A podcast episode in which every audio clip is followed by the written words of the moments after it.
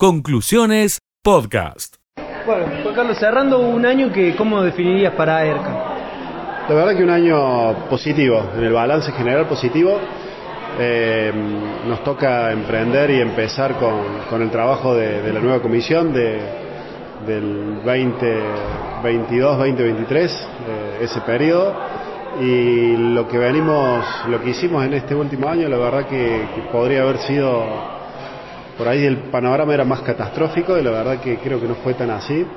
Hoy en día tanto los comercios como las industrias están eh, trabajando muy bien, cerrando el año, por lo menos desde la parte comercial, con, buenas ventas en, el nivel general y en el nivel industrial el nivel de actividad eh, es muy bueno, muy bueno eh, a comparación de prepandemia, te diría, así que la verdad que creemos que el año es muy positivo. ¿Cómo, ves el 2022? Eh, ¿Qué pensás del 2022? Mira, no me gusta hacer futurología, pero esperemos que, siga todo como, como, como viene, digamos. El, creo que el único problema puede ser esta, en realidad esta, esta variante nueva de, de, coronavirus, el, el Omicron, que y bueno, que todavía como que se ven algunos casos acá en, en Argentina. Eh, esperemos que no nos, que no nos, eh, no nos frene la actividad, porque la verdad que sería, sería lamentable, pero bueno, eh, insistir con el tema de, los cuidados y lo que se ha venido haciendo y el trabajo con los protocolos pero si, si todo sigue igual, esperemos que sea un, también un, gran año. ¿Y en lo económico? Digo, más allá de la cuestión, digo, lo que tiene que ver con la cuestiones macroeconómicas? Mira, eh, la verdad que tenemos un gran problema inflacionario eh, y, todavía no hemos visto señales de, que haya alguna propuesta concreta en función de poder resolverlo, ¿no? Y después el, también el tipo de cambio es una, es una variable que también afecta mucho a la parte de, de las organizaciones eh, materia por ahí de importación, exportaciones, algunas, algunas trabas y, algunos inconvenientes que suele, que suele haber. Pero bueno, no quita que las organizaciones puedan seguir trabajando y, sigan, y sigan creciendo, ¿no? Esperemos que se puedan por lo menos resolver estas, estas variables macroeconómicas para, para que todas las organizaciones, eh, no solamente locales y regionales, sino en general de nuestro país, puedan, puedan salir para mejor. Hablaste sobre algunos ejes que, pretenden trabajar. ¿Cuáles son esos ejes para, para el inicio de la nueva gestión? Bueno, además de, nuestra función en sí de gremial empresaria, trabajar sobre internacionalización, sobre el tema de innovación, sobre el tema de responsabilidad social, seguir con todo el programa de capacitaciones que se viene dando y, otro de los ejes es la parte de todo de emprendedurismo y apostar con la incubadora que tenemos, apostar a a desarrollar nuevos emprendedores eh, locales y regionales. durante la pandemia cerraron algunos comercios, ¿cómo, cómo ves el tema? Mira, la pandemia, yo siempre digo, ¿no? Fue un año, fueron dos años muy feos porque murió mucha gente y también murieron, murieron muchos negocios, muchas organizaciones.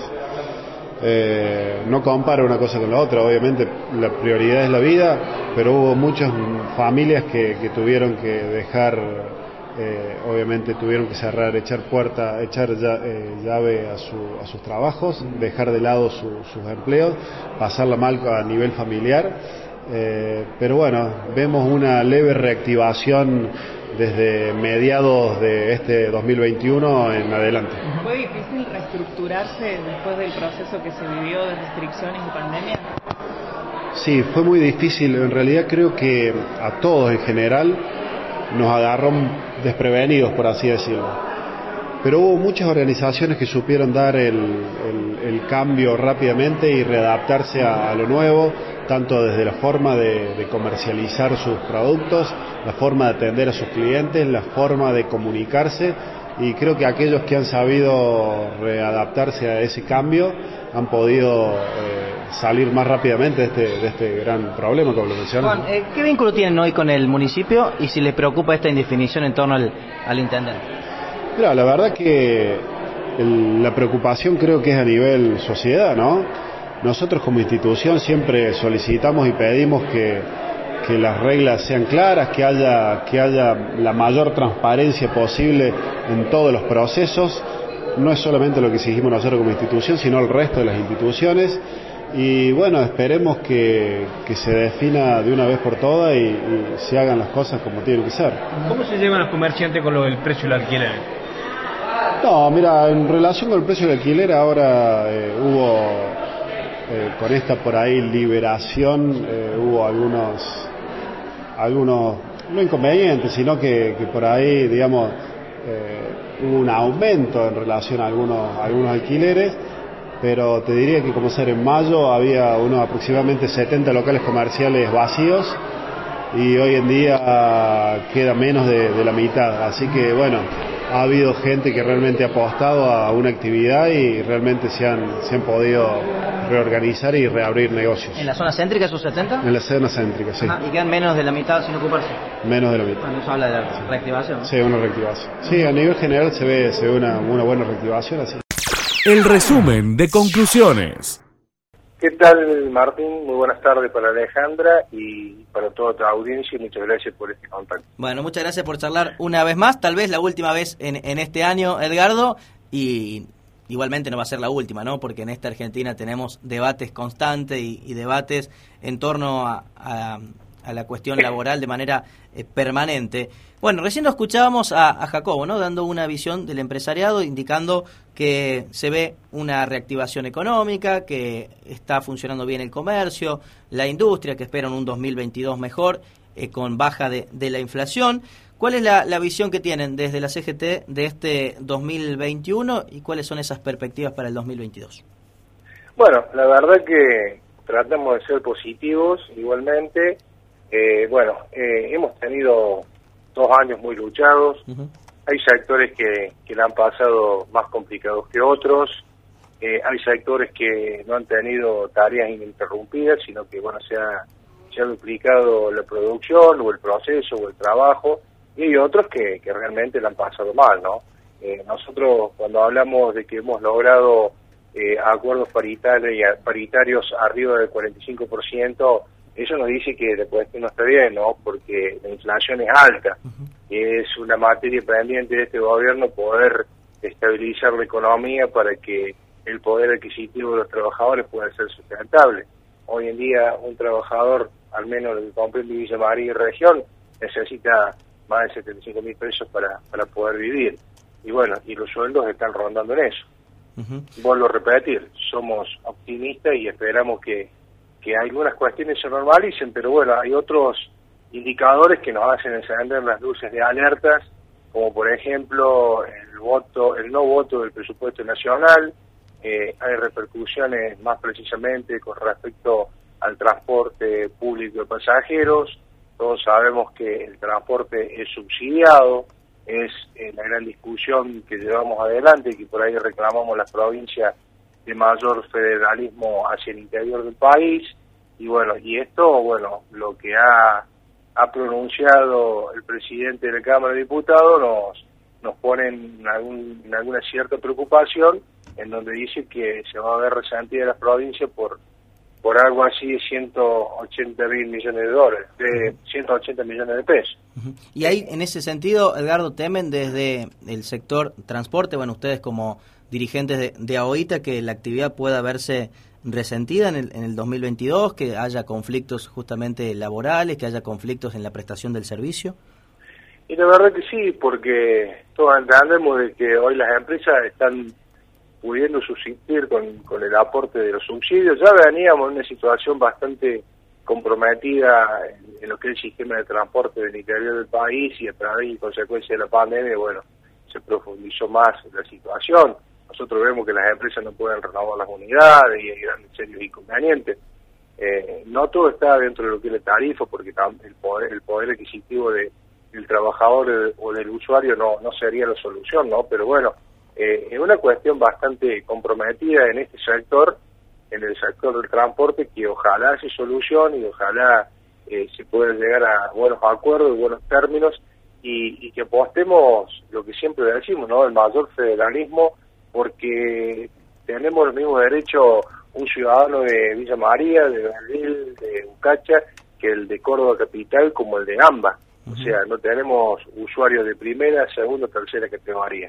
Yo creo que debemos eh, tener la igualdad de derechos en cuanto al costo de boleto y demás te traigo nuevamente como eh, secretario general de, la CGT de Villa María, porque entre los años 2017 y 2019 aumentó la desocupación, luego llegó la pandemia y siguió creciendo la desocupación, la pérdida de muchos puestos de trabajo, sobre todo en, el sector informal.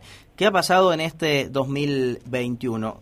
¿Se ha ido recuperando lentamente la, la ocupación, tanto en el sector formal como informal, y qué es lo que se prevé para, para el año próximo? Sí, la verdad que seguimos con un 50% de trabajadores informales. Eh, creo que es una tarea ardua del gobierno, de las autoridades, como también del movimiento obrero, tratar de conseguir y lograr ese trabajo genuino que tanto que tanto necesitamos. Nuevas modalidades a través de la pandemia, como el teletrabajo, eh, que bueno, que, que, van a necesitar una, una óptima legislación para no perder los derechos, pero bueno, creo que eh, haciendo un paneo general, creo que la mayor, la mayor cantidad de actividades se han ido recomponiendo de a poco, y bueno, y ese es un objetivo que a nosotros nos da un índice de que puede haber, eh, si no se desata nada raro con la pandemia, de que el 2022 pueda ser cada día, cada vez mejor. Sí, en algo coinciden con los empresarios, recién escuchando lo que decían desde AERCA, es la inflación, ¿no? Por el lado de los empresarios, indicando que complica justamente los costos y, y la eh, organización de cada una de las actividades, y por el lado de los trabajadores complica justamente llegar a, fin de mes, ¿no? Ante la pérdida del poder adquisitivo. Exactamente es, me parece, un, punto a, a, poder resolver porque complica exactamente a todos. Bueno, Edgardo, ojalá que sea un año 2022 mucho mejor para, para todos. Bueno, te traigo ahora hacia Villanueva, porque sos presidente allí del Consejo Liberante y mañana va a haber entrega de, de distinciones, ¿no? Contanos un poco qué, qué actividad se va a desarrollar mañana en, en el cuerpo deliberativo. Bueno, eh, mañana es la última sesión del año eh, el intendente municipal Natalio que había solicitado una extensión de las sesiones ordinarias, eh, había algunos proyectos que estaban en agenda que, vamos a ver si mañana son votados para el llamado a licitación de lo mismo, y si hacer algunos reconocimientos ¿no? a personas destacadas de la ciudad, eh, a fábricas destacadas de la ciudad, a alumnos de los colegios que, que han tenido alguna incursión en algún tipo como ferias de ciencia, como por ejemplo, pero sobre todo también para destacar eh, en el año tan difícil o los años tan difíciles que estamos transcurriendo a partir de la, de la pandemia, eh, las actividades del Consejo Deliberante han sido muy buenas porque, bueno, arrancando desde el primero de marzo, donde damos comienzo al ciclo de sesiones ordinarias, eh, bueno, hemos aprobado varias ordenanzas que son muy importantes para Villanueva como por ejemplo, si tengo tiempo te nombro alguna. Sí, sí, por supuesto. Eh, como por ejemplo se denominó una arteria muy importante de Villanueva con el nombre de Avenida de Bomberos Voluntarios. A su vez se autorizó al Poder Ejecutivo a la compra de un lote en donde va a estar eh, instalado el cuartel de bomberos voluntarios en un lugar muy estratégico que es en la Ruta 2 y Padre Hugo Salvato. A su vez, también se autorizó al Poder Ejecutivo el llamado de licitación para concretar el cuartel de bomberos voluntarios. Es una institución que la queremos, la apoyamos, que la vemos desarrollarse día a día, no tan solo con el parque automotor, con la tecnología, con las herramientas, con la capacitación humana, sino que nos da las garantías y, y la tranquilidad de que estamos sumamente protegidos por por, por este crecimiento que ha tenido esta nueva institución que tanto queremos como es Bomberos Voluntarios. eh, bueno, se autorizó el llamado eh, la compra de dos camiones para el riego, un camión volcador con eh, para para para hacer eh, 10 barrenderos, 10 carros barrenderos para hacer todo lo que es el mantenimiento de la ciudad. También eh, eh, se autorizó al Ejecutivo Municipal en la compra, venta y estructuración de, de, un lugar para donde va, donde va a ser instalado el Banco de la Nación, eh, importante entidad que realmente nos va a dar un crecimiento de, calidad para la ciudad. Eh, también se autorizaron en diferentes barrios como el Golf, Badenes, Cordón Cuneta, eh, se, se aprobó la modificación cuantitativa del, del presupuesto anual, herramienta fundamental para, para el municipio para cumplir con la con las con las con los compromisos asumidos eh, la creación de, del paseo de las provincias ahí frente de la plaza un lugar hermoso con el aporte de cada provincia donde nos han obsequiado su, su bandera eh, el llamado de una obra trascendental y complementaria para el barrio Centro de Empleo y Comercio como es el desagüe pluvial y creemos que con esto va, va a traer gran satisfacción a los vecinos de, de la problemática existente durante Sí. años. Así que, bueno, las 75 viviendas, se aprobó también, le llamó licitación, entendemos la necesidad de vivienda y creo que esto, a través de, de este programa que es Casa Propia y Construir Futuro, va a aportar mucho a, a este gran proyecto de solucionar el, el- el problema habitacional, ¿no? Sí, bueno, y- ordenanza, digo- la ordenanza de superpoblación animal, También. eh, algo tan tan solicitado y tan requerido, eh, en donde, bueno, a través de la Secretaría de Salud y con la participación de proteccionistas se están llevando adelante castraciones masivas y gratuitas. Bueno, por decirte algunas de las ordenanzas que se han aprobado, hemos tenido un largo trabajo en el legislativo en donde muchas obras, eh, vuelvo a repetir, a través de la situación económica y de pandemia, Villanueva no, no se ha detenido, ha seguido creciendo y eso hace que cada día tengamos una Villanueva más linda, más hermosa. Se aprobó también la 1414 luminarias en tecno- tecnología LED, que además de, de- de darnos seguridad, eh, vamos a tener bajo consumo. Bueno, en definitiva, una, en síntesis, una, una batería de obras que realmente nos, apuntan al progreso. Sí, y todos aquellos que no vivimos en Villanueva vemos de manera permanente la organización de espectáculos públicos de carácter musical, gastronómicos, deportivos allí en el Parque Hipólito Yrigoyen que proyectan a la ciudad más allá de, sus fronteras, ¿no? Porque en los últimos meses la fiesta del asado, la fiesta de la comida al disco, de la cerveza, los carnavales, eh, también la carrera de espartanos y de manera permanente actividades culturales, recreativas, sociales muy interesantes que ha eh, reposicionado este lugar tan, tan emblemático de, de Villanueva, que además ha sido mejorado de su infraestructura. Y me parece que eso es lo que le da una trascendencia mayor a la ciudad en estos tiempos.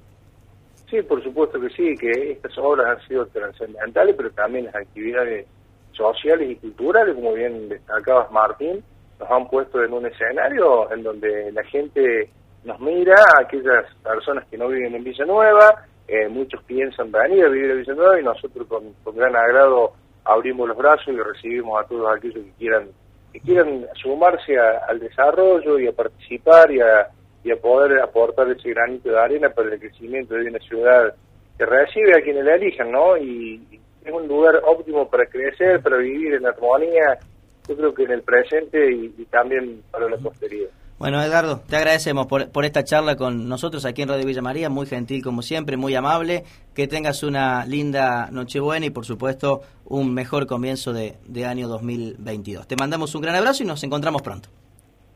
Sí, cómo no, hasta, hasta cualquier momento y bueno, felices fiesta para, para ustedes y también para toda, para toda la audiencia. Bueno, muchas gracias, Edgardo, igualmente, hasta luego. Abrazo grande. Conclusiones, podcast.